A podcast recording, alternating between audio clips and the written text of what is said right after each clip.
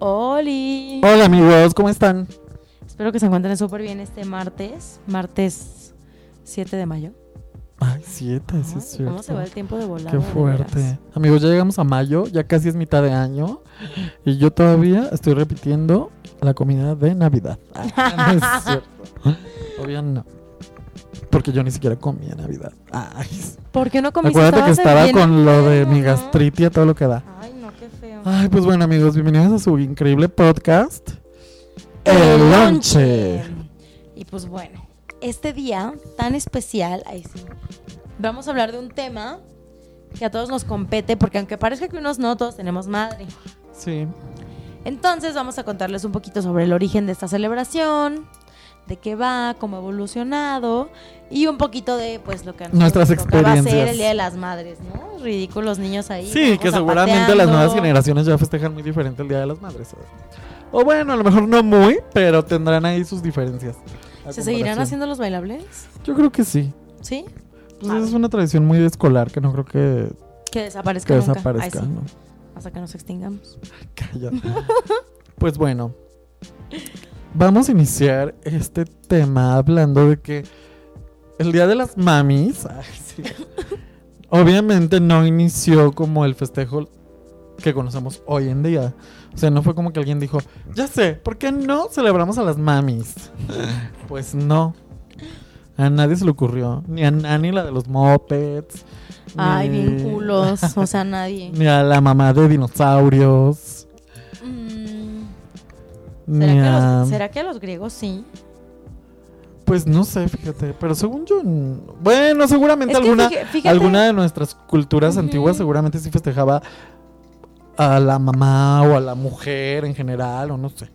Es que fíjate que encontré, ahorita acabo de encontrar, que este no se festejaba como tal a la mamá, pero se había una festividad en honor a Rea, que era la madre de los dioses Júpiter, Neptuno y Plutón, Ah, sí. que se hacía el cuarto domingo de era, cuaresma. era para los griegos, rea para los romanos. Exacto. Entonces, Sí, sí, pues sí, está sí. loco, pero bueno, como tal, Este, como les venía diciendo, no, no empezó así. ¿Recuerdan ustedes que en los siglos pasados, 18, bueno, 17, 18, 19, 19 todavía. todavía, pues las mujeres no tenían como esta importancia que deben de tener por ser personas, no, no por ser mujeres, sino por ser personas, esta presencia en la sociedad, estas oportunidades de votar, de trabajo, de decidir sobre ellas, pues ya saben que esto se ha ido como, ha ido evolucionando con el tiempo. Entonces, al inicio, esta, esta festividad más bien eran como unas reuniones que eran como este, reuniones de las madres o amistad de las madres, que eran como grupos de mujeres que se juntaban y se, era como festejarse a ellas mismas y darse cuenta del papel tan importante que jugaban dentro de la sociedad, aunque los hombres no se los reconocieran, sino que era un grupo de mujeres que en ese momento realmente la palabra empoderada, sí podría decirse que tenía 100% la significancia que debe de tener, porque eran mujeres que estaban tratando de visibilizar las cosas que hacían, porque como ustedes saben, pues no sé, en épocas de guerra, las mujeres eran las que cuidaban a los enfermos, les daban de comer, cuidaban a niños que a, a lo mejor se habían quedado huérfanos, Sí, las que se quedaban al frente. al frente de los hogares y, y de, de que todas las problemáticas postguerra, ¿no? Y de que las ciudades, cuando todos los hombres se iban a las guerras, pues siguieran funcionando bien o mal. Ahí era cuando las mujeres le tenían que entrar al trabajo rudo, e- iban a las empresas y tenían que seguir con los trabajos a, lo- a, a veces de los maridos para pues poder seguir manteniendo a la familia, porque pues durante una guerra todo el capital se iba hacia la guerra. Ay, exacto. O sea, no es como ahora con las, estas guerras modernas que tenemos de Irak y así que no dejan de ser horribles, pero a los soldados les dan un sueldo, como quien dice. Exacto. En esa época no, era todo se va a la guerra y entonces ahí, señor, usted véale cómo le hace ¿Cómo para mantener a sus múltiples hijos que aparte pues las familias sean más grandes. Y bueno, de aquí André nos tiene como una segunda parte de cómo una de estas mujeres fue como impulsora de estas reuniones también. Pues miren, fíjense. En 1908, en Virginia Occidental, una muchacha llamada Anna Jarvis, Jarvis, perdón, celebró un memorial para su madre. porque su mamá había sido una de estas mujeres que había ayudado a curar a, la- a los heridos de los dos bandos en la guerra civil de Estados Unidos. Entonces ella dijo, como sabes qué, la neta, pues es que yo quiero hacer, eh, quiero conmemorar el legado de mi madre y todo lo que hizo. Y fue cuando ella empezó a festejar en el segundo domingo de mayo para de- celebrar el aniversario luctuoso de su mamá. Después de esto, en 1900, que- bueno, la mamá antes de, de- porque yo ando diciendo la mamá y ni el nombre estoy diciendo, ¿no? Ella se llamaba Ana María Reeves Jarvis. Y fíjense qué chistoso porque la Ana Jarvis no se puso el apellido del papá, solo se puso el Se apellido puso de la mamá. Ah, mira Sí, aquí estaba Jarvis. siguiendo como ese empoderamiento de Femenino. Mi mamá, pues hizo muchísimo por la nación y no porque fuera mujer tendría que valer menos. Exacto. Y entonces, en 1914, estábamos habl- hablando unos 9, 10, 11, 12, 13, 14, 7 añitos después, el presidente Woodrow Wilson hizo oficial esta fecha en Estados Unidos. ¿No? Entonces dijo que el segundo domingo de mayo iba a ser un día especial para conmemorar a las mamás. Incluso esta muchacha, la Ana Jarvis, como que llegó un punto en el que sí se molestó porque dijo, ay, no es que maldito capitalismo ya hizo esta fecha súper comercial cuando pues el hecho no era darle flores a la mamá ni todo, sino era reconocerlo y que dejara de ser algo tan banal como solo darle licuadoras a las mamás. Y era un reconocimiento más hacia la mujer, no tanto como a la mamá, ¿no? Sino a esa figura de de poder que tiene la mujer al ser cabeza de una familia, por ejemplo. Exactamente, exactamente. Y si se fijan, amigos, pues esto es no, 1914, o sea, no es tanto tiempo. No, Es inicios del siglo XX y apenas estaba reconociendo a la mujer. pues sí, amigo. Pues Ay, simple y no, que ya se pudo votar en este país. Ay, sí, no, bueno. Pero bueno.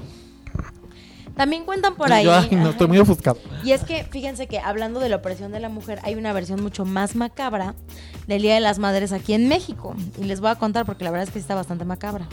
Pues resulta que en México esta celebración se hace este, oficial en 1922 por iniciativa de Rafael Alducín y José Vasconcelos. Este don Rafael Alducín era director del periódico Excelsior por allá de, pues, de 1920, ¿no?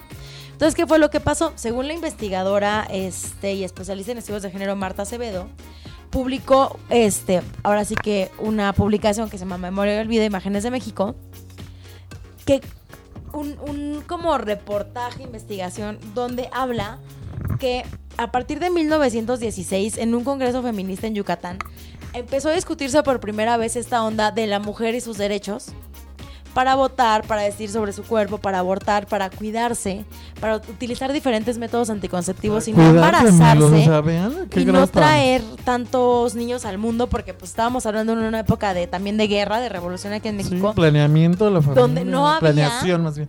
Haciendo todas las familias estaban muy pobres y pues las mujeres tenían que ver de qué otra forma se cuidaban porque ya no podían traer más hijos. Y lo que promovían era el método anticonceptivo de Margaret Sanger. Entonces, ¿qué es lo que pasa? Que se dan cuenta de que este movimiento está tomando poder Mucha fuerza.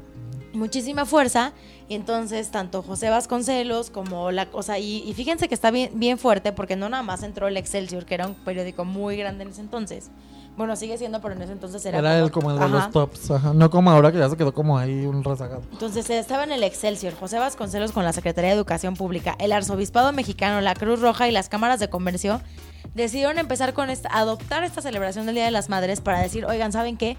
Pues hay que celebrar a las que sí quieren ser mamás, no a las que están diciendo me voy a cuidar, sino a las, a las mujeres mamás abnegadas que dedicaban su vida a cuidar, a cuidar este a los prototipo hijos. que teníamos de lo que debía ser la mamá mexicana. Exactamente, y fue como una reacción para apagar este movimiento. Entonces, todos los días de mayo, desde, el- desde 1922, empezaron a celebrar, eh, más bien como hacer una fiesta para celebrar a las mamás.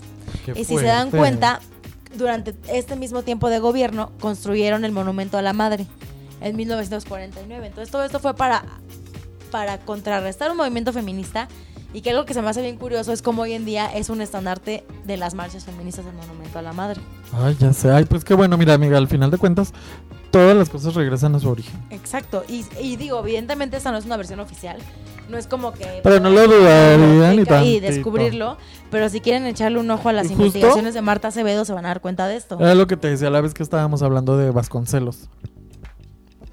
Que sí ayudó muchísimo a la nación, sí trajo muchísimos avances a nivel de educación pública, pero también era una persona exageradamente conservadora. Sí. Como también la mayoría de la gente de su época. No es justificación, pero al final de cuentas eran hombres de su tiempo, ¿no? Era gente que nació en una época en donde las ideologías eran otras Y pues ellos se criaron así y seguían con esos horribles pensamientos. Pero bueno, qué bueno que las cosas han cambiado desde entonces. Ay, no, sí, de verdad, ¿no? Y la verdad es que Poco a poco y todavía nos falta, pero han cambiado. La verdad es que también algo que a mí se me hace bonito es como, digo, con todo y el origen de- del, del movimiento, de la celebración y demás, pero creo que sí es importante reconocerle a las mamás la labor, la labor que hacen, porque las mamás, la neta, es que desde el día en que se embarazan hasta el día en que se mueren, y si es que existe el más allá, seguro siguen preocupadas por sus hijos, ya en el cielo o en el infierno donde les toque ir, ahí sí. Pero siempre están ahí dispuestas a ayudarnos y dispuestas a estar para nosotros, bien que mal, con sus ideas, con sus costumbres. Entonces, sí me parece padre que nos tomemos un día para decirle, eh, güey, pues eres importante y te agradezco todo lo que haces por mí. Sí, digo, debería ser todo el año, toda la vida. Sí, no ser unos malditos hijos Pero- de nada, ¿no? Está bien, era como lo que decíamos en el Día del Niño, ¿no? Recordar que esta celebración es su origen es otra cosa totalmente diferente a te voy a dar unas flores, te voy a llevar a comer, te voy a dar una licuadora, que aparte Ay, sus regalos son de lo peor. Ustedes no sean de esos que regalan licuadoras. O lavadoras. o Lavadoras, o sea, porque... Este regalo es para la casa, no es para la mamá. Exacto, o sea, y además, ¿qué, qué culpa tiene la mamá? Pues si no sirve la lavadora, cómprenla de todas formas, ni que la Pues mamá sí. fuera la que lava. Saludos, mamá. Pero sí hay que recordar que estas celebraciones pues nacieron de una necesidad de visibilizar ciertas problemáticas que no se estaban visibilizando en esas épocas. Entonces, tratemos de seguir con eso, ¿no? De la medida de lo posible, decir, a ver, este mi mamá la estoy respetando como mujer, sus derechos. Porque, por ejemplo, yo que vengo de una familia súper matriarcal, Me encanta como Juanjo siempre hace énfasis. Ay, es que es súper fuerte, porque es la verdad. Pero, por ejemplo, mi mamá, hasta el día que mi hermano se salió de la casa porque su mujer iba a dar a luz, Ay, no, qué fuerte. mi mamá le llevaba de comer, de desayunar y hasta de cenar a veces a su cuarto. Entonces, ese tipo de actitudes es, la verdad, fomentar el machismo y lo está fomentando la misma mujer. Entonces, también uno como hombre tiene que darse cuenta de las actitudes que no están padres. Porque a lo mejor son cosas que dices, ay, X, un día no hay problema. Pues sí, pero si son detalles que se repiten constantemente. No, tú no laves los platos, hijos, es de niñas. Y que pongan a las hermanas a lavar. O que pongan a las hermanas a trapear. O que, ay, no, es que ya le diste de comer a tu hermano. O sea, esas cosas son del siglo pasado, amigos, de hace dos siglos. Es- no podemos seguir con ese tipo de comportamientos. Porque aparte, pues mamá, solo tenemos una. Madre es, ay, solo hay Y una. papá, y así pues, pero al final de cuentas, pues lo que queremos es que nos duren el mayor tiempo posible, que lleguen a un momento en donde su vida ya sea más descanso que trabajo, porque ya trabajaron un montón. Exacto. Y luego si le sumas que hay mamás que trabajan y además llegan a hacer Llegan a las cosas la de casa, la casa. O sea, la verdad no. es que, pues sí es un papel que vale la pena reconocer, vale la pena reflexionar y pues echarle la mano, ¿no? Y aparte, Andrea, si te fijas, este es un país que en general le da una importancia muy fuerte a la mamá. La mamá siempre es como un pilar de la familia. Sí. Aunque sí, el hombre siempre es como el pilar, pero el pilar del dinero.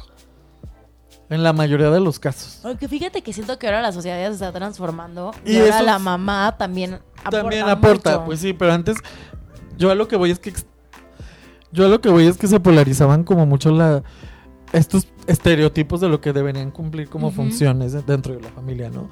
En donde la mujer sí era el pilar sentimental de apoyo, de confianza, de consejos y el hombre del apoyo financiero totalmente, ¿no? De, el apoyo que te iba a ayudar a sacar tus estudios, a mantener la casa, la ropa, el sustento, la comida, lo que quieras.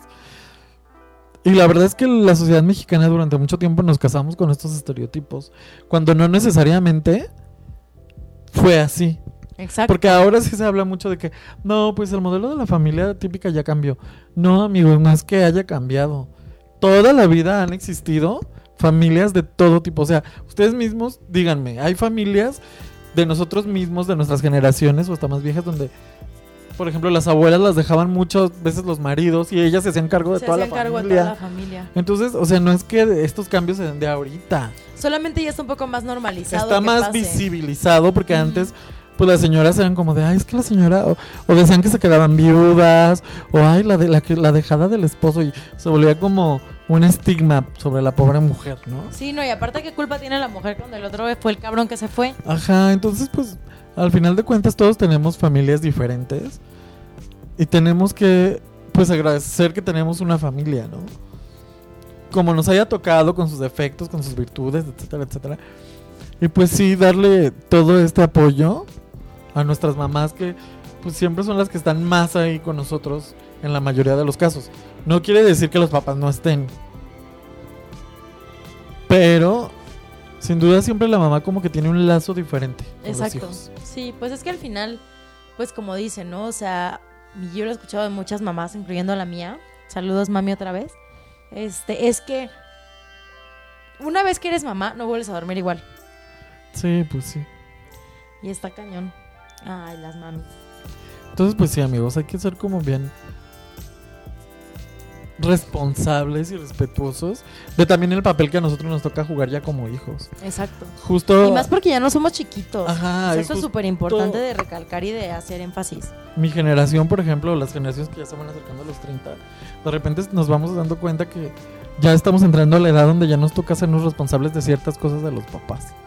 Exacto. Sí, ¿Sabes? está cabrón. Porque ya empiezan los papás a estar más grandes, a ya no poder hacer ciertas cosas, de que cuando eras niño, de acompáñame al mercado, ¿no? Y tú así, ay, no, qué hueva, no quiero. Y ahora es- tienes que, porque ya ves que no caminan igual, o que les duele la pierna, o que les duele el brazo, no sé qué. Porque pues al final ellos se friegan mucho tiempo de la vida por darnos lo mucho o poco que nos puedan dar, ¿no? sí. Pero bueno, amigo, ya porque nos estamos poniendo muy Ay, sí. intensos. Muy intensos como siempre en todos nuestros temas. Pero bueno, este. A mí me da mucha risa acordarme cómo festejaba el Día de las Madres. Y mira, porque la verdad es que mi mamá es una persona muy especial, muy, muy especial. Pero me daba mucha risa, o sea, hoy trataba de acordarme, yo vivo enfrente de una escuela. Entonces en esta escuela, pues ahorita andan muy ensayando y ensayando todos los bailables porque se escucha que, que la música folclórica y el maestro, un, dos, un, dos. O sea, como para las mamás sí es súper importante que en las escuelas les festejen ese día con algo que sus hijos hacen para ellas. ¿No? O sea, yo me acuerdo que igual siempre eran como los bailables. O me acuerdo muchísimo que me ponían así como a tejer y a coser. Así me acuerdo muchísimo de unas toallas de punto de cruz. Que me hicieron, Ah. o sea, que eran unas toallas así inmensas y tenía que hacer la toalla, dos toallas para el baño, para bañarse, las toallas de la cocina, las Sí, toallas porque del aparte baño. las maestras siempre, a ellas no sé quién diablos o por qué se les ocurría, este año vamos a hacer de manualidad tal. Y ellas se Exacto. ponían la cantidad de manualidades, la complejidad de las manualidades y lo tienes que hacer. Y tú así, ¿de dónde diablos? Y tienes a todos los chamacos cosiendo, tejiendo, haciendo su repujado, lo que fuera para las mamás. Ay, sí. ¿no? La típica de que llevabas este los botecitos de, de, de vidrio ya fuera de Gerber o lo que y les hacías especieros o cosas O así. para velas, o Ajá. así. O sea, siempre era hacerle una pendejada a la mamá. Pero ahora que lo veo, o sea, yo, sea, mi mamá sigue conservando cosas que yo le hice de niña del Día de las Madres. Mi mamá también, ya muy pocas, pero sí.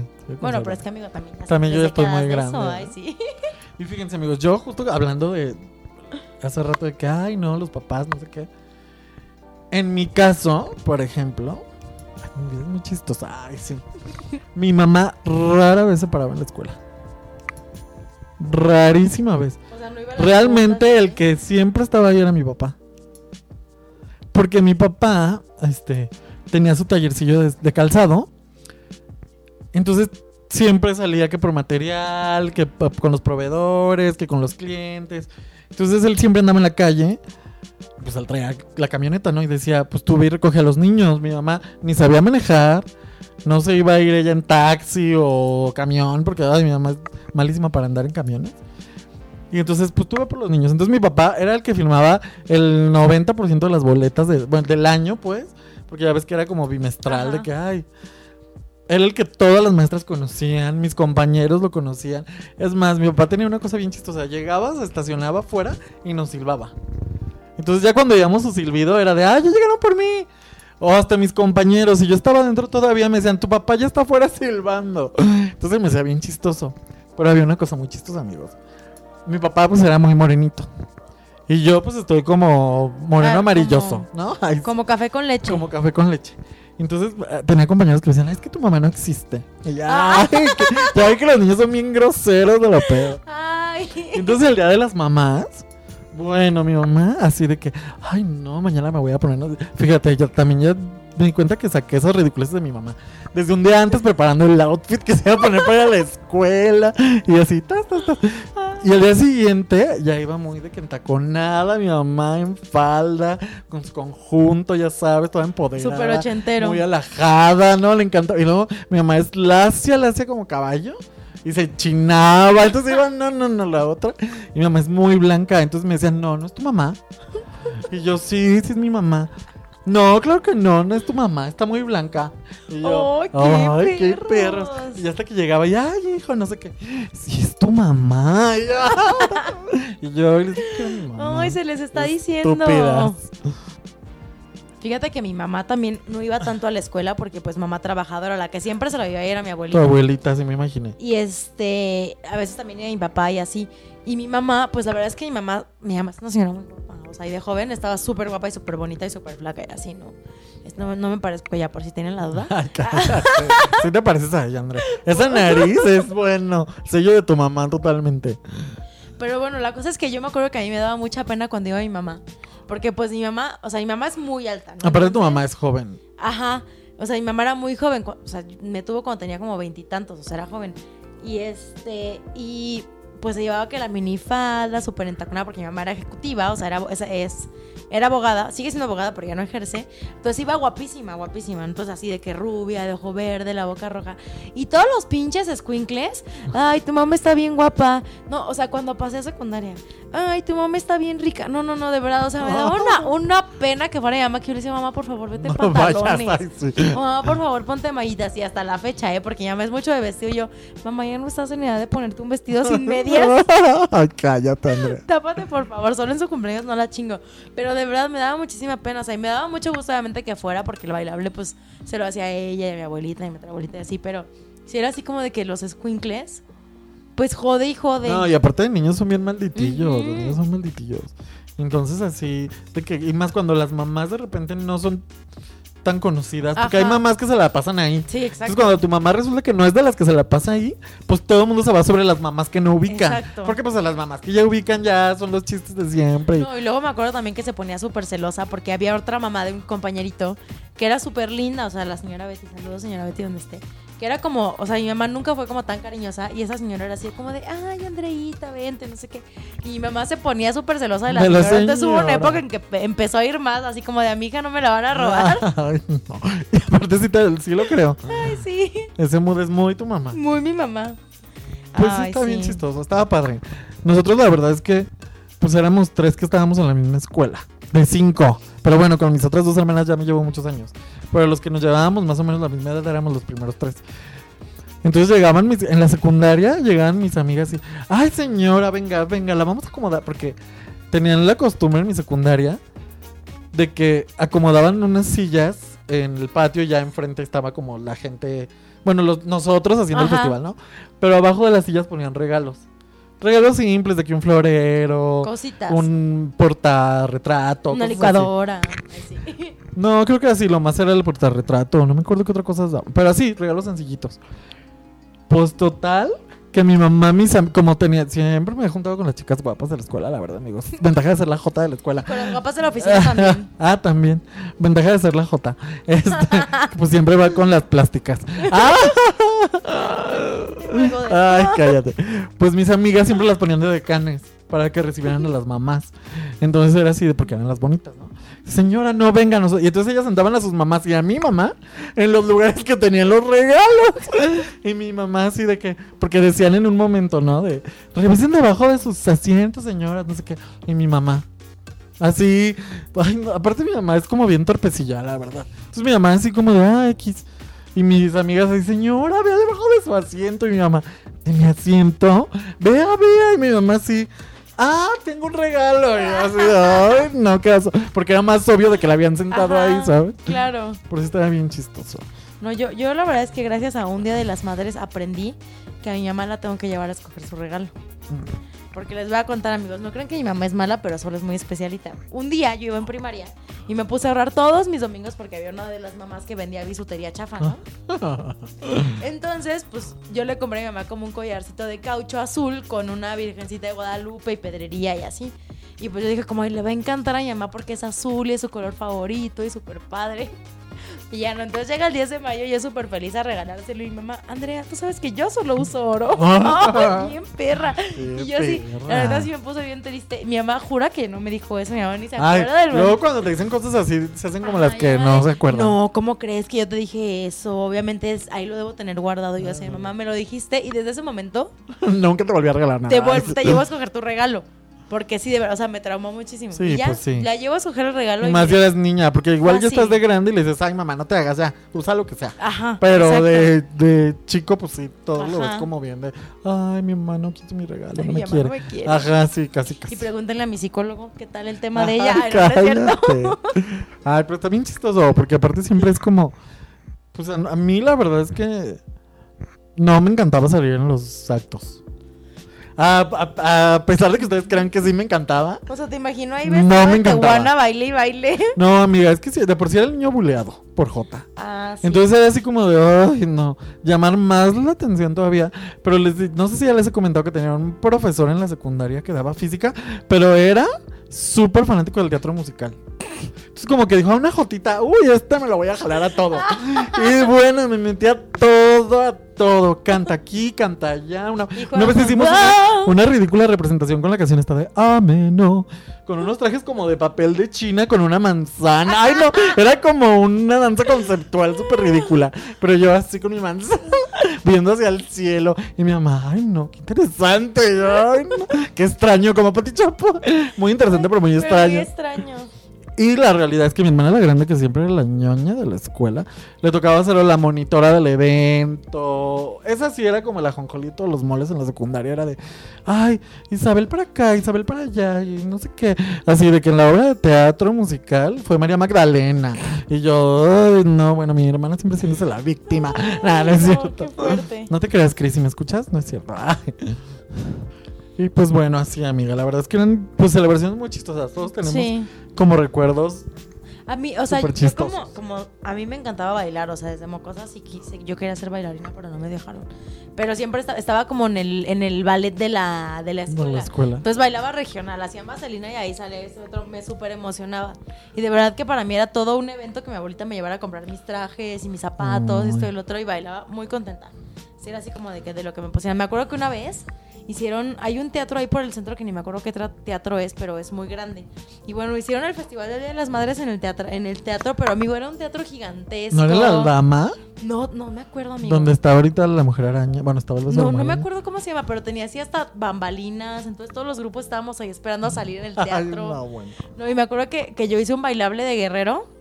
Y, el, y pues yo ahí zapateando con mi huipil y los muchachos con sus machetes y todo. Ay, no estuvo bien padre. Y mi mamá bien, bien emocionada. Bien orgullosa. Bien orgullosa, sí, esa es mi hija. Ah. Y ahí tengo la foto, se ve bien bonita en ese festival. Porque aparte se llevó un vestidazo y yo así, mamá, Ay, tienes que venir más recatada. Acuérdate.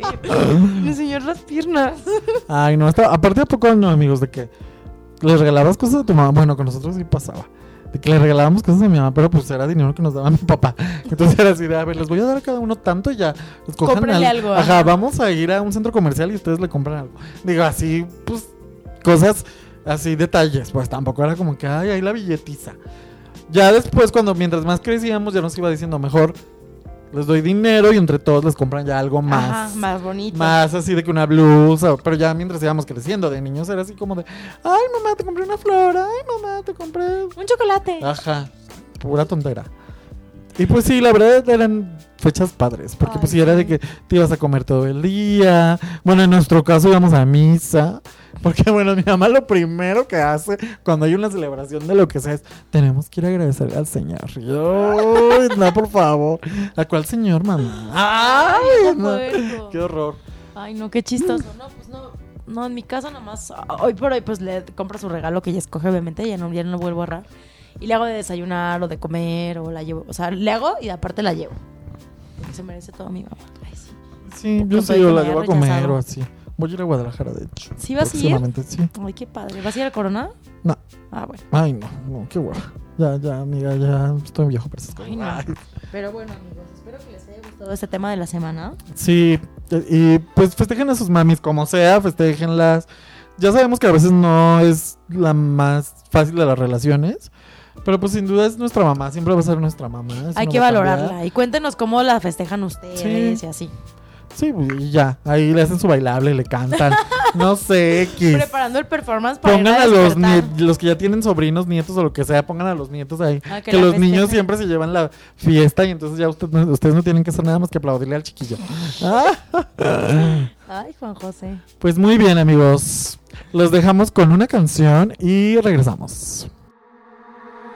I weigh the water, I feel it all. I ask myself a million questions in the dark. I lay in silence, but silence talks. It tells me heaven is no closer than it was. My heart keeps pulling in the wrong direction. I'm about to cross that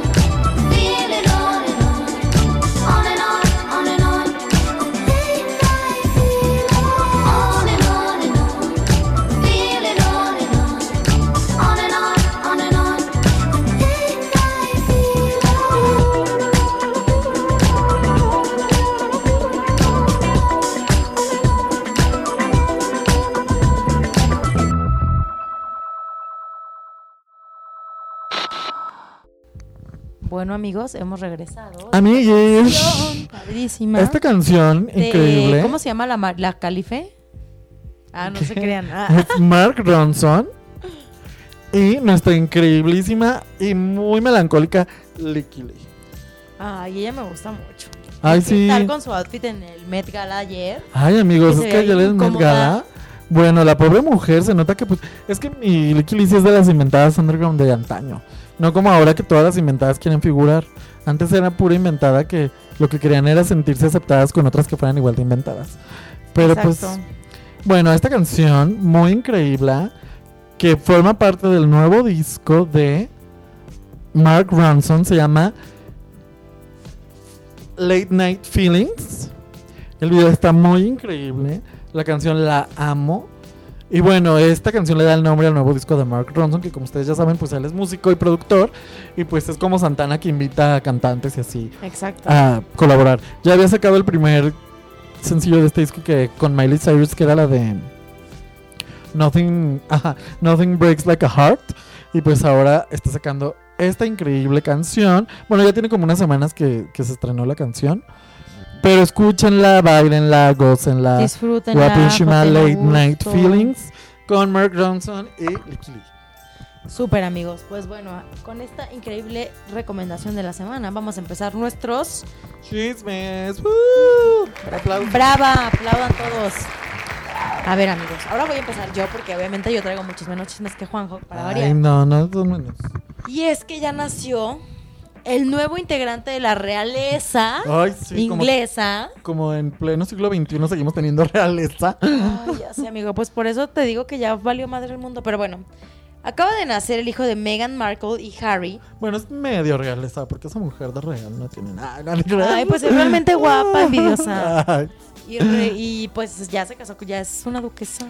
ay, no, bueno, sí, con dinero uno se vuelve duque en cualquier momento. Pues sí, amigo. O con, con la pues- conveniencia. Y pues está cañón porque es un niño que pesó, me parece que 3, 600 o algo así, o sea, medio gordito. Muy saludable. Rompieron la tradición porque siempre nacían como en el Saint Mary y este niño nació en otro lado. En, según yo, nació en, en Palacio. No, según yo sí nació en un hospital. Ah, sí. Pues Pero- es que habían dicho que ella quería que naciera en un hospital, pero que a la mera hora. Ya no Oh, alcanzó. fue al revés. Que iban a hacer en el Palacio y como se retrasó, creo que fue porque la llevaron al hospital. Ah, puede ser. Pero bueno, la cosa es que aún no hay nombre. Porque ya saben que para escoger el nombre del escuincle tiene que opinar hasta la maldita Ay, reina. sí, no, bueno, ahí ¿No es tiene que opinar el Parlamento, el primer Todos, ministro. todos. Todo el mundo tiene que opinar. Qué horror. ¿Cómo se va a llamar el próximo hijo del duque? Ahí sí. Y pues ahí está, muy sanito, muy felices todos. Pues la, mira, siendo honesto, y después de los últimos chismes que hemos Que ha habido de William y esta Kate Middleton, Ajá. siento que Harry sí se casó con mucho amor. Sí, qué bueno que lo haya hecho. Y está padre, pues mira, ya después de tener una vida llena de pura cosa horrible, sí, muy de dinero y lo que quieras, pero que todo el mundo está encima de Ni ti todo el te tiempo. puedes gastar tu dinero a Ajá. gusto. Pues ya mínimo estar con alguien que sí quieres, si no, ¿para Pues qué? sí, No, y aparte, mejor escuela que la de la mamá no tiene, o sea, no podían tener. exacto. De que la pobre mamá por ahí andarse haciendo lo interesante. Ay, sí. Ay, sí. Bueno, no, ella realmente se enamoró de una persona que no debe haberse enamorado, pero bueno. Pues este chisme es muy bien avenido, amigos. Ay, sí, qué bueno. Felicidades a los nuevos padres. Pues sí, a ver, amigo. Besototes, Meghan Markle. Ay, Meghan Markle, amiga íntima. ¿Tú sabías que hace como un año o dos su nariz fue la nariz más solicitada en los Sí, no lo dudo. en los cirujanos plásticos? Y su papá, el más estafador de todo el mundo. Ay, pobrecita, de veras. Ay, no, si uno siempre tiene el negrito en el arroz en la familia, bueno. Maldito. Ay, bueno, amigos, si yo les tengo otro chisme muy fuerte. A ver. Este es un chisme relacionado otra vez con el género. Mm. Porque el otro día estaba mi increíble amiga, íntima personal amiga, Charlize Theron. Ay, la fabulosa guapísima. Charlize Theron. En un programa que se llama... Ay, ¿cómo se llama? Otra vez mi letra no la entiendo, maldita maldición. Bueno, en un programa. Bueno, en un, pro- en un late night, What Happens con Andy Cohen o algo así. Wait, What Happens o algo así se llama. Este. Y estaban platicando. Ella fue a promocionar una nueva película que, por cierto, las voy a recomendar al rato. Y estaban platicando muy a gusto, así de que, ay, tu carrera, ¿cómo está? ¿Qué tal? Tú, una mujer muy empoderada, sigues sola. No, pues que sí, que no he encontrado el amor, chavala. Y luego, alguien en el público, estaban recibiendo llamadas en el público. O ahí mismo, no me acuerdo si eran llamadas o era de la gente que estaba ahí y hacía preguntas y les pasaban el papelito. Ajá. Y entonces una chica le pregunta, ¿no te arrepientes de no haber entrado a la película de la Mujer Maravilla? Que yo ni siquiera sabía que Yo había tampoco estado me enteré jamás que la que la habían buscado o algo. Y entonces ella dice, qué bueno que tocas ese tema porque nunca había tenido la ocasión de comentar esto. y yo, ay, pero porque la Charlize Theron, como todos sabemos, es de las mujeres que cuando habla, Habla. habla, de que todo el mundo se quedó, ay, esta vieja ahora qué va a decir. Liosa, Pero bueno, dice que sí, que efectivamente la buscaron de DC Y que le dijeron, ay, oye, Charlize, su, su agente, le dijo, oye, te están buscando de DC. Que para una película de superhéroes. Y que Charlize así de, oye, a mí no me encantan las películas de superhéroes. Yo sé que yo soy super intelectual, y bla, bla, bla. Según ella. Y ya este. No, pues igual. La gente directamente de DC quiere hablar contigo. Igual les paso tu contacto y pues ya ves tú qué onda. No, pues sí, pásaselos. Y ya que hablaron con ella directamente, no, Charlize, nos encantas, no sé qué, te queremos para Wonder Woman. Y que ya, pues la verdad, yo no ubico muy bien el personaje. Recuerden que yo soy de Sudáfrica. Ay, sí. Ay, qué malo. Yo nomás Wakanda. Ay, qué malo, ya basta. Pero, pues sí, dijo que no ubicaba tanto el personaje. Y entonces que le, que le dijo, yo no sé de qué va la Mujer Maravilla. Y que le dijeron, ah, pues es que no, no te queremos para la Mujer Maravilla. Te queremos para la mamá de la Mujer Maravilla. Y que entonces ella se quedó así de, What the fuck? Es que fue así. Dice, les juro que hasta tuve como un sobresalto. Porque no me había dado cuenta hasta ese momento que mi carrera ya, ya había llegado a un límite en Hollywood. A pesar de ser la más guapa de Hollywood. Ajá, que, que dijo ella, este, ¿cuántos años tiene la chica que va a ser la Mujer Maravilla? Dijo, pues si yo voy a ser la mamá, pues ¿de cuántos años es la chica? Que va a ser la Mujer de Maravilla. De 15, 20, ajá. 20 máximo. Y que le dijeron, no, pues tiene 35, una onda así. Pues es la Galgado, Ajá. 35, 37. Pero también le hubiera No quedado súper mal ella de la mamá de Gal Ajá. Gadot. O sea, nada que ver. Y que ella, ¿qué? O sea, nos llevamos como nada de edad. Basta. Y que dijeron ellos, no, pues es que sí, este, pues ahora todas las edades están bajando y pues queremos que la mamá de la Mujer Maravilla sea muy joven. Pues sí, pero joven que sea irreal. Exacto. Pues total que ya no lo, no lo aceptó, como todo el mundo ya sabemos, porque pues otra fue la mamá. Que aparte sale los primeros 15 minutos de la película. Y que. Y entonces ella dice que pues sí se le hace muy triste que en Hollywood llegan a una edad. A los 40 ya te consideren solo para papeles de mamá. Y sí, o sea, A los simple y sencillamente, 40, O sea, amiga. tuve amigo en Big Little Lies, por ejemplo, o sea, esta. La Soy Kravitz. Soy Kravitz. Está súper chica. Está súper chica y sale de mamá. También esta otra. Reese Witherspoon. Reese Witherspoon, que ella debe tener como sus 36. También. Sí, yo creo que anda 40. Esta. Nicole Kidman Nicole ya está más grande. ella está más grande, pero de hecho hasta hacen hincapié en que es una mamá grande. Sí. Y la hecho, otra sí. chava que también es como una mamá joven, pero. Shailene Woodley. Ajá, exacto. Yo súper mala. Y esta y la otra. hijo. Y Laura Dern, la otra Ajá. güera. Pero fíjate que justo estábamos, bueno, más bien yo estaba leyendo en ese mismo artículo que decía que por eso personas como Nicole o como Reese Witherspoon, que son, para los que no sepan, son productoras de Ajá. Big Little Lies o sí, Big Little Lies. Sí, Big Little Lies. Este, por eso ellas se crean personajes interesantes para la edad que tienen, porque si no en las películas o en las pues Ya vean no- ya no Nicole encuentran- Kidman de que salió en esta de Aquaman, de la mamá de Aquaman. Ujú. Y O pues sea- no. O sea, O sea, Nicole Kidman siendo Nicole Kidman, que también es. O sea, yo creo que ella y Charlize Theron han sido las mujeres más hermosas que nos ha dado Hollywood. sí, yo creo que sí. En todas las eras. O sea, y. Es más, la misma Michelle, Michelle Pfeiffer, ¿cuánto tenemos sin verla en tele? Porque pues ya está grande. Exacto. Bueno, en tele o en la pantalla o en sea. Entonces sí está bien triste que las mujeres, porque por ejemplo a los hombres mayores sí les siguen dando papeles de acción, de que James Bond, de que agente sabe quién. O sea, por ejemplo la de Kingsman con Colin Firth. O sea, él era un agente y ya está bien viejo. Exacto. Porque a las mujeres no les pueden dar. Sí, todo- no, y pasa lo o mismo sea, también como por con esta Scully. Ajá, o sea, que también. puro papel de. Horrible. Si no fuera Sí. por este que le dieron de Sex Education, Sex que está más padre, Exacto. que es como de una mamá toda intelectual, pero padre y abierta. Pero sí le estaban dando puras cosas también de una viejecilla ahí. Sí. rincón. Ay, pues que esa. Y está bien triste porque estas mujeres de las que estamos hablando son de las mujeres que sí tienen voces en Hollywood porque tienen carreras importantes. Y han hecho cosas importantes. Pero imagínense las mujeres que siempre han sido como actrices de relleno, que ya llegaron a los 40, ¿Qué hacen? ¿A qué se enfrentan? A, pues no, Más rechazo todavía. ya no tiene nada que hacer aquí. Qué triste. Ay, no, qué fuerte. Sí. Bueno, yo les tengo otro chisme, amigos. Y es que el día de ayer cerraron la cuenta de Memelas de Orizaba. Ay, sí, bien, amiga, cuéntanos por qué. Pues, eh, según Sopitas, contactaron a Eduardo, a este, el muchachito, el creador de Memelas de Orizaba, y que simplemente su cuenta desapareció. ¿Lo habrán hackeado? ¿O eso No. nos estará diciendo a nosotros? O sea, eso, eso es la información oficial que hay hasta el momento. Es que hubo un pedo con Instagram y entonces Instagram borró todos sus posteos. Ya trataron de, con- de contactar a Instagram, ya se pusieron en contacto con ellos y todo. Instagram solo dijo como, ay, ¿quién sabe qué pasó? Vamos a hacer lo posible para recuperártela, pero no te garantizamos nada. Qué perro. Y la verdad es que Memelas de Orizaba era una cuenta de memes muy buenos. Había unos que no tanto, pero había unos memes que la verdad es que sí No, pero aparte, mira cuántos buenos. seguidores tenía ya. Puta, tenía chorros y chorros. Yo creo que, digo, no lo hizo, tenía 436 mil seguidores. Pues, O sea, muchísimos, muchísimos. Pero también no me extrañaría que lo hayan hackeado porque este muchacho es muy inventada y tiene varios enemigos. Pero no por memela, sino porque pues, es, es culerillo, dicen por ahí. Ay, pues ¿quién así les va a pasar a la cuenta de inventadas, punto inventadas, entonces. Ay, qué triste, Ay, qué amigos. triste. Sí. Sí. porque estas cuentas nos dan alegría. Sí, alegran mis domingos y mis lunes y mis martes. Ay, sí. Y nomás. Nuestros días de tristeza. Ah. Sí. Y a ver, amigo, ¿qué otro chisme nos? Pues bueno, amigos, les tengo otro chisme. Que esta es una rapidita.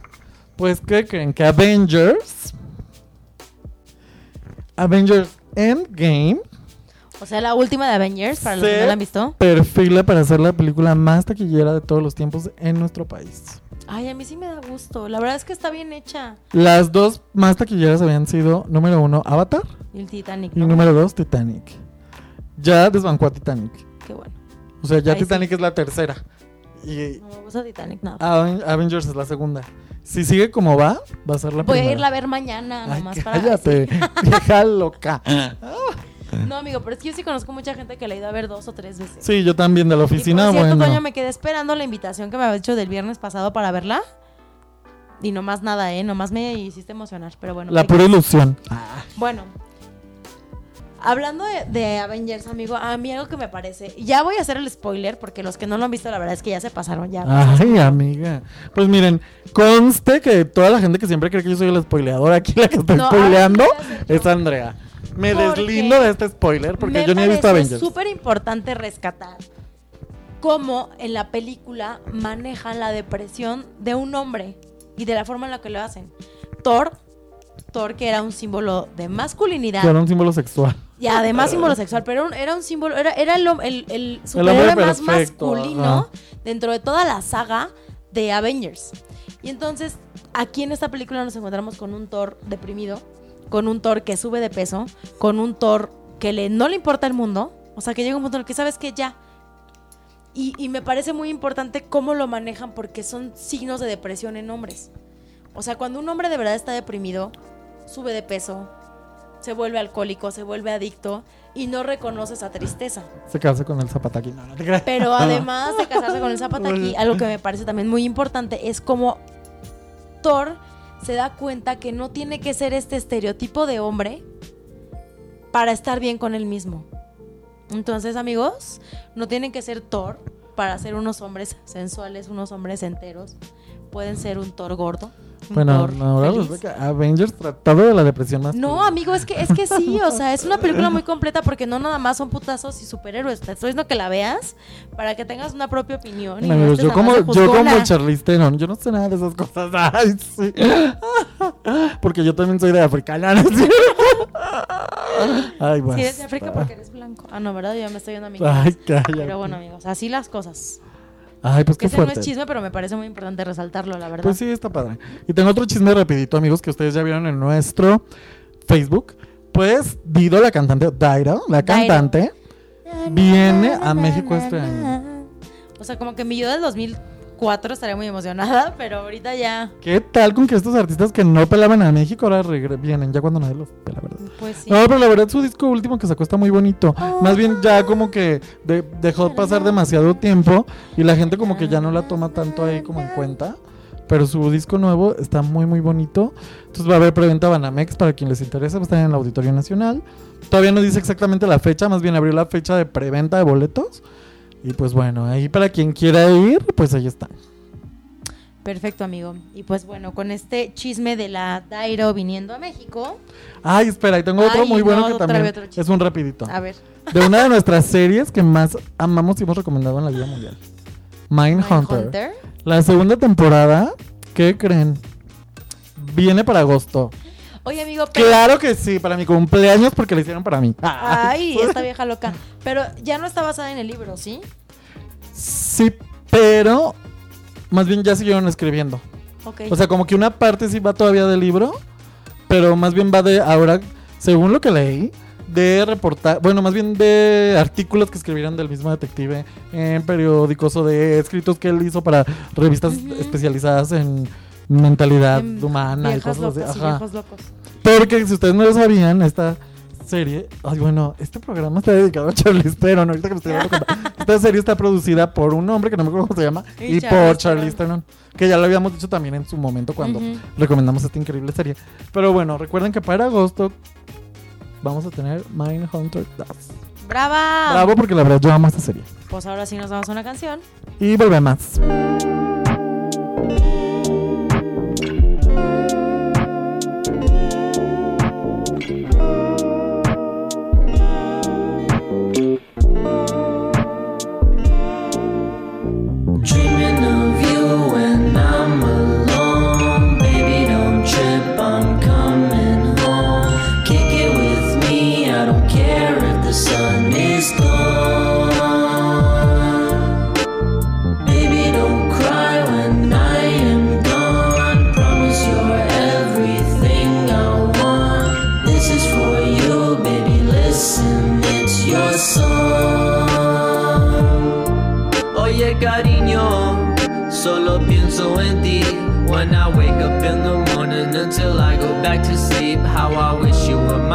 I think of you all the time. I always feel like I'm flying, baby you make me feel fine. Lost in the words that you say to me. Y pasando tiempo juntos is the ultimate dream. I'm on top of the world, baby girl, can't you see? I found my perfect girl, I wanna make you my queen.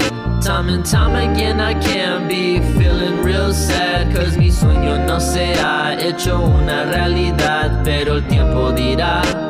El tiempo dirá if we go spend our lives together, lo que el mundo gira. I promise I don't want nobody else to be around me but you. And nobody's touch and nobody's lips can make me feel like yours do. Our hands interlock, nuestros labios se conocen. Nuestra noche es corta pero hermosa, we'll be okay. Dreaming of you and I'm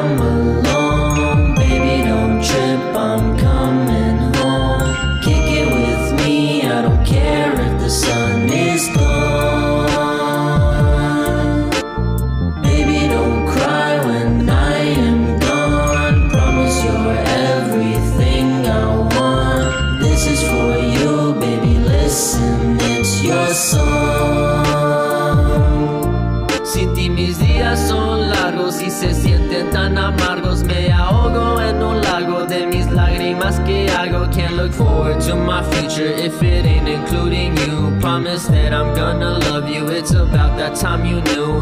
I swear I don't see nothing better than to lay here with you. And I hope you know I miss you from my head. I can't dismiss you. Eres lo que yo anhelaba en esta vida. Que me falta lo que siento. It's so real. I can't lie to you for real. Sabes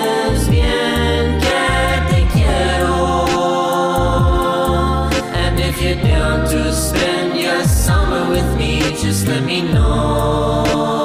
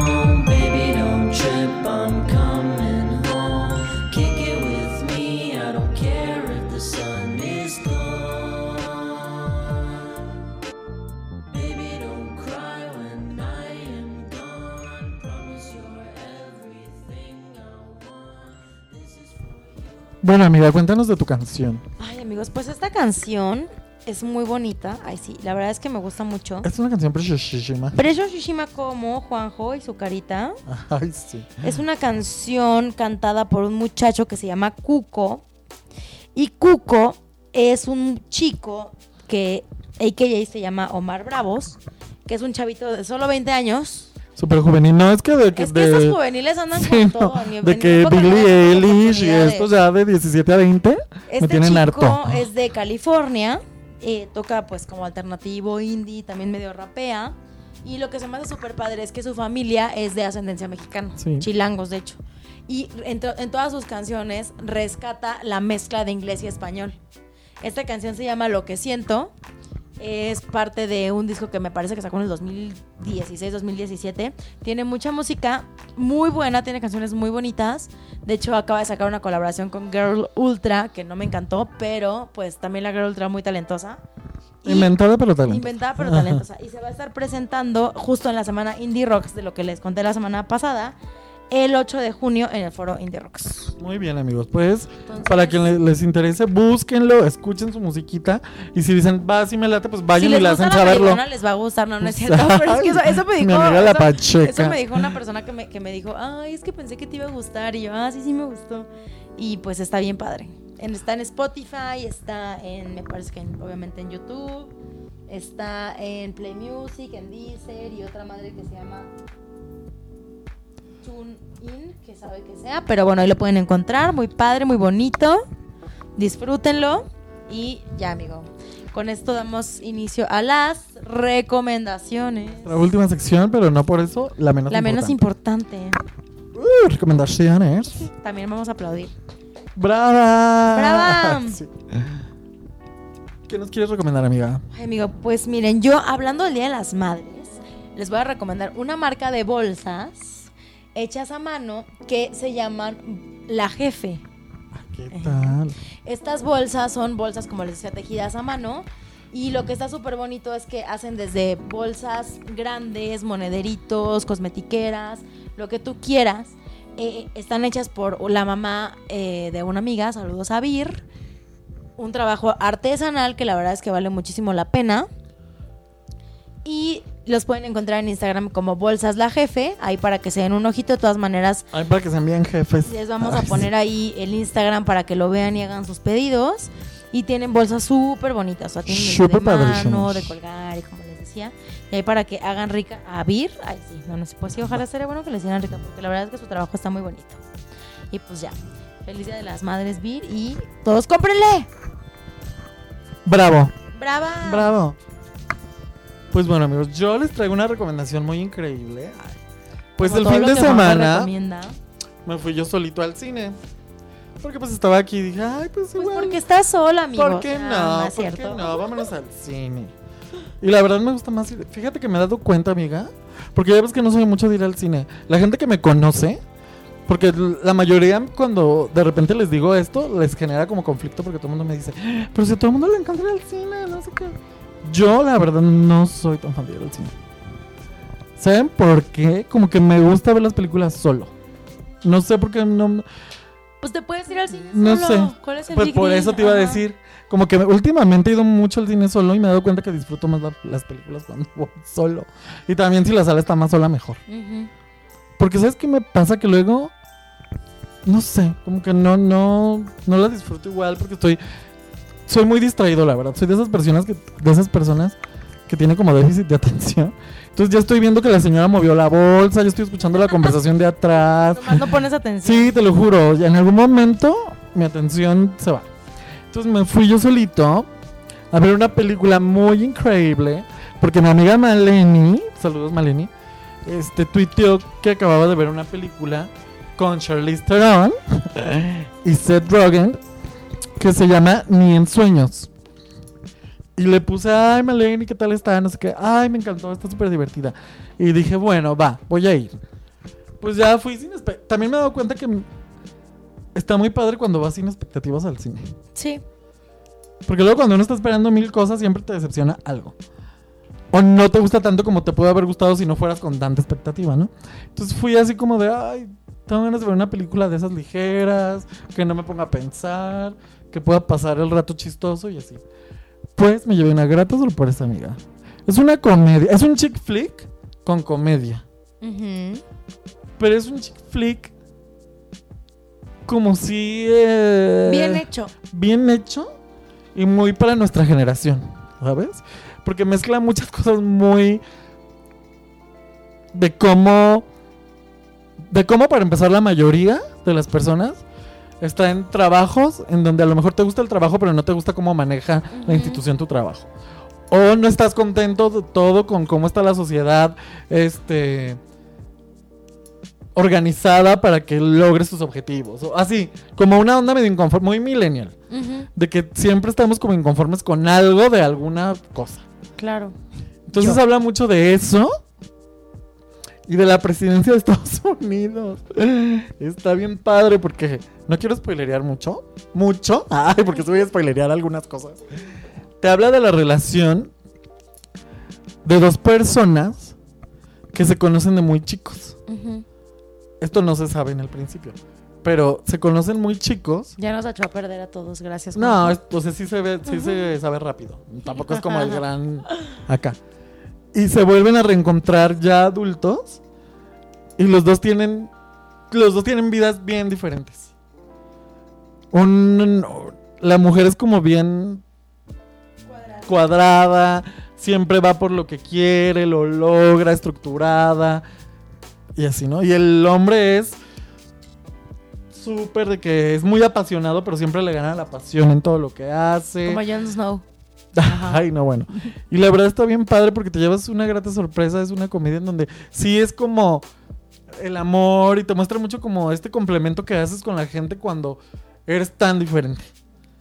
Cómo te complementas cuando a lo mejor tú eres como el apagado y la otra persona es la que te, te dice, sácate de esa caja, vámonos a destramparnos un ratito. Y también cómo a esa persona le ayuda el hecho de que la otra sea tan estructurada porque le da cierta orden a su estructura a su vida. Y la verdad salí con muy, muy buen sabor de boca. La verdad, Charlize se ve guapísima todo el tiempo.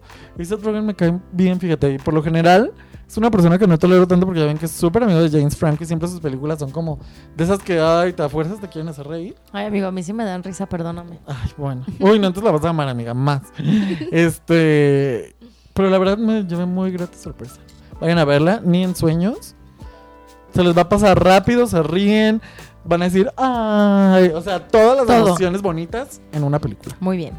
Y pues yo, amigos, mis últimas mi, mis última, mi última recomendación, que evidentemente, evidentemente también es algo que había recomendado Juanjo antes, pero yo no había tenido la oportunidad de verla, Ay, ¿qué vas a recomendar? es esta serie Ah. que acabamos de mencionar en el bloque anterior, que es Big Little Lies. Ay, está increíble, amigos. Y amigos, te la recomiendo porque la nueva temporada, la temporada 2, sale a partir del 9 de junio. O sea, ya. O sea, ya en un mes. Y está súper buena. eh, O sea, de verdad, te saca de onda porque hay como muchas cosas con las que siento que todos nos podemos identificar. Sí. Con esas acciones, con esas ganas de querer ser perfecto en un mundo y complacer, pero al mismo tiempo pues no lo eres y así. Y esta complicidad, no sé, está muy, Sí, muy buena. Y a lo mejor hay gente que te puede decir, ay, es que yo no conecté porque tienen un estilo de vida que es muy americano. Puede ser que sí, Pero, pero dentro de esa vida americana, cada uno juega un rol en el que cualquiera de nosotros podemos identificarnos. Exacto. Porque sí, a lo mejor tienes una vida de un primer mundo en un lugar, porque aparte todas, todas son como de clase media alta, la mayoría. Más alta que media. Ajá, más alta que media, pero aún así cumplen roles en una sociedad como todo el como mundo lo todos, cumplimos. como todos. La verdad es que súper recomendada, es una serie de HBO. Entonces, pues si ya contrataron el HBO para ver su Game of Thrones, pues échense también Big Little Lies, que Little está Lies. muy, muy, muy, muy bueno. Sí, la verdad sí. La verdad es que yo me quedé así, así ira. como Pikachu. Exacto. Y Amiga, pues seguro vas a ser de las que va a ir a ver Detective Pikachu. me ¿verdad? urge que Ah, salga. qué o sea, te juro, si yo oso. pudiera llevaría a mi mamá el 10 de mayo a ver Ay, Detective qué Pikachu. oso. Pero no va a querer, entonces me tendré que esperar a la semana que Y entra. seguro la vas a ver solo porque salió Mar Chaparro.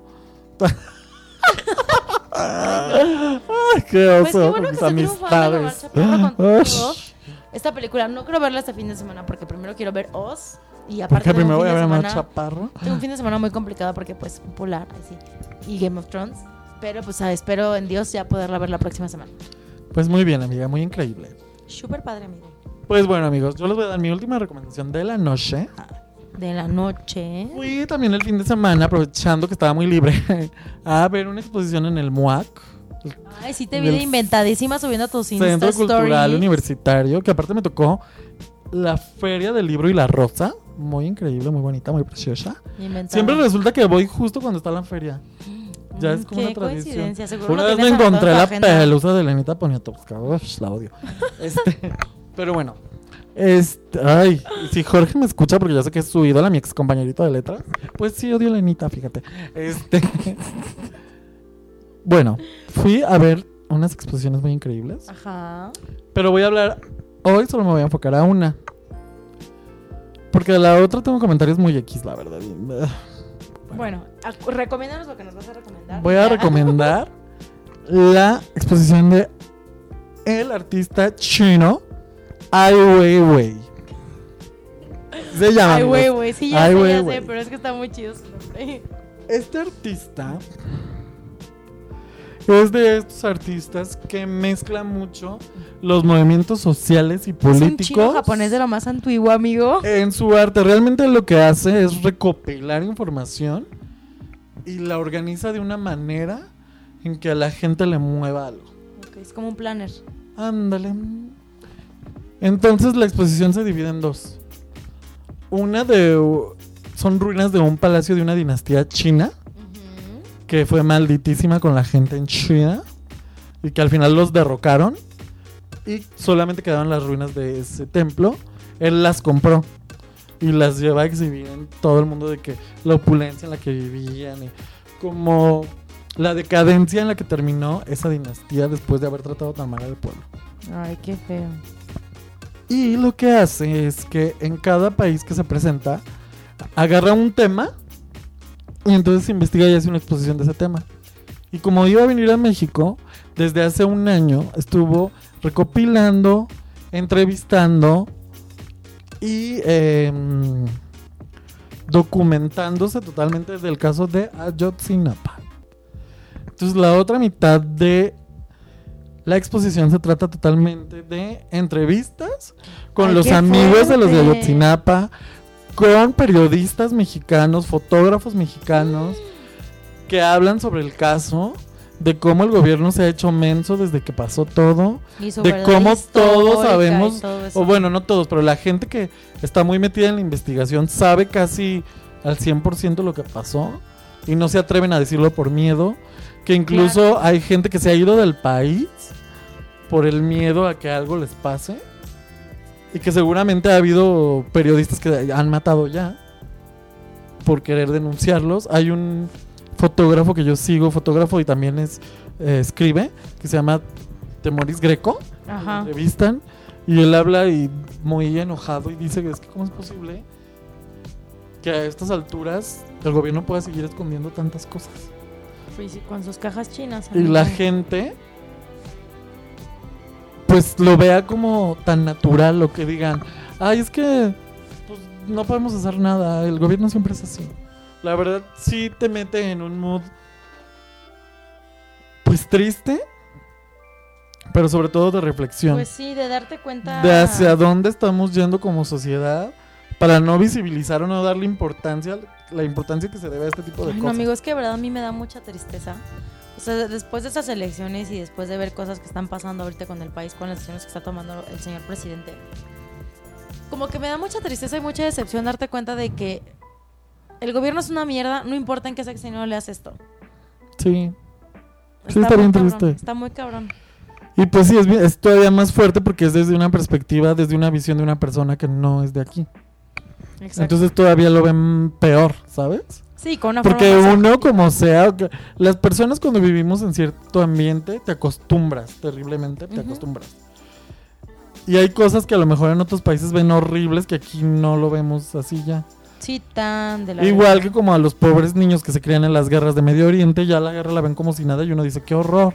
¿sabes? Sí, pues todo se Así pasa, normaliza. así, a niveles se maximiza, ¿no? Entonces está súper fuerte.